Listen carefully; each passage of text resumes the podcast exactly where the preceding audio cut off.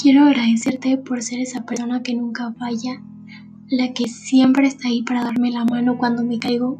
También quiero agradecerte por darme la vida, por enseñarme las cosas de la mejor forma posible para que todo me salga bien, por demostrarme que todo tiene una solución, que los problemas son parte de la vida, pero hay que superarlos con la cabeza en alto, porque como dices, sin los malos momentos, los buenos no serían especiales.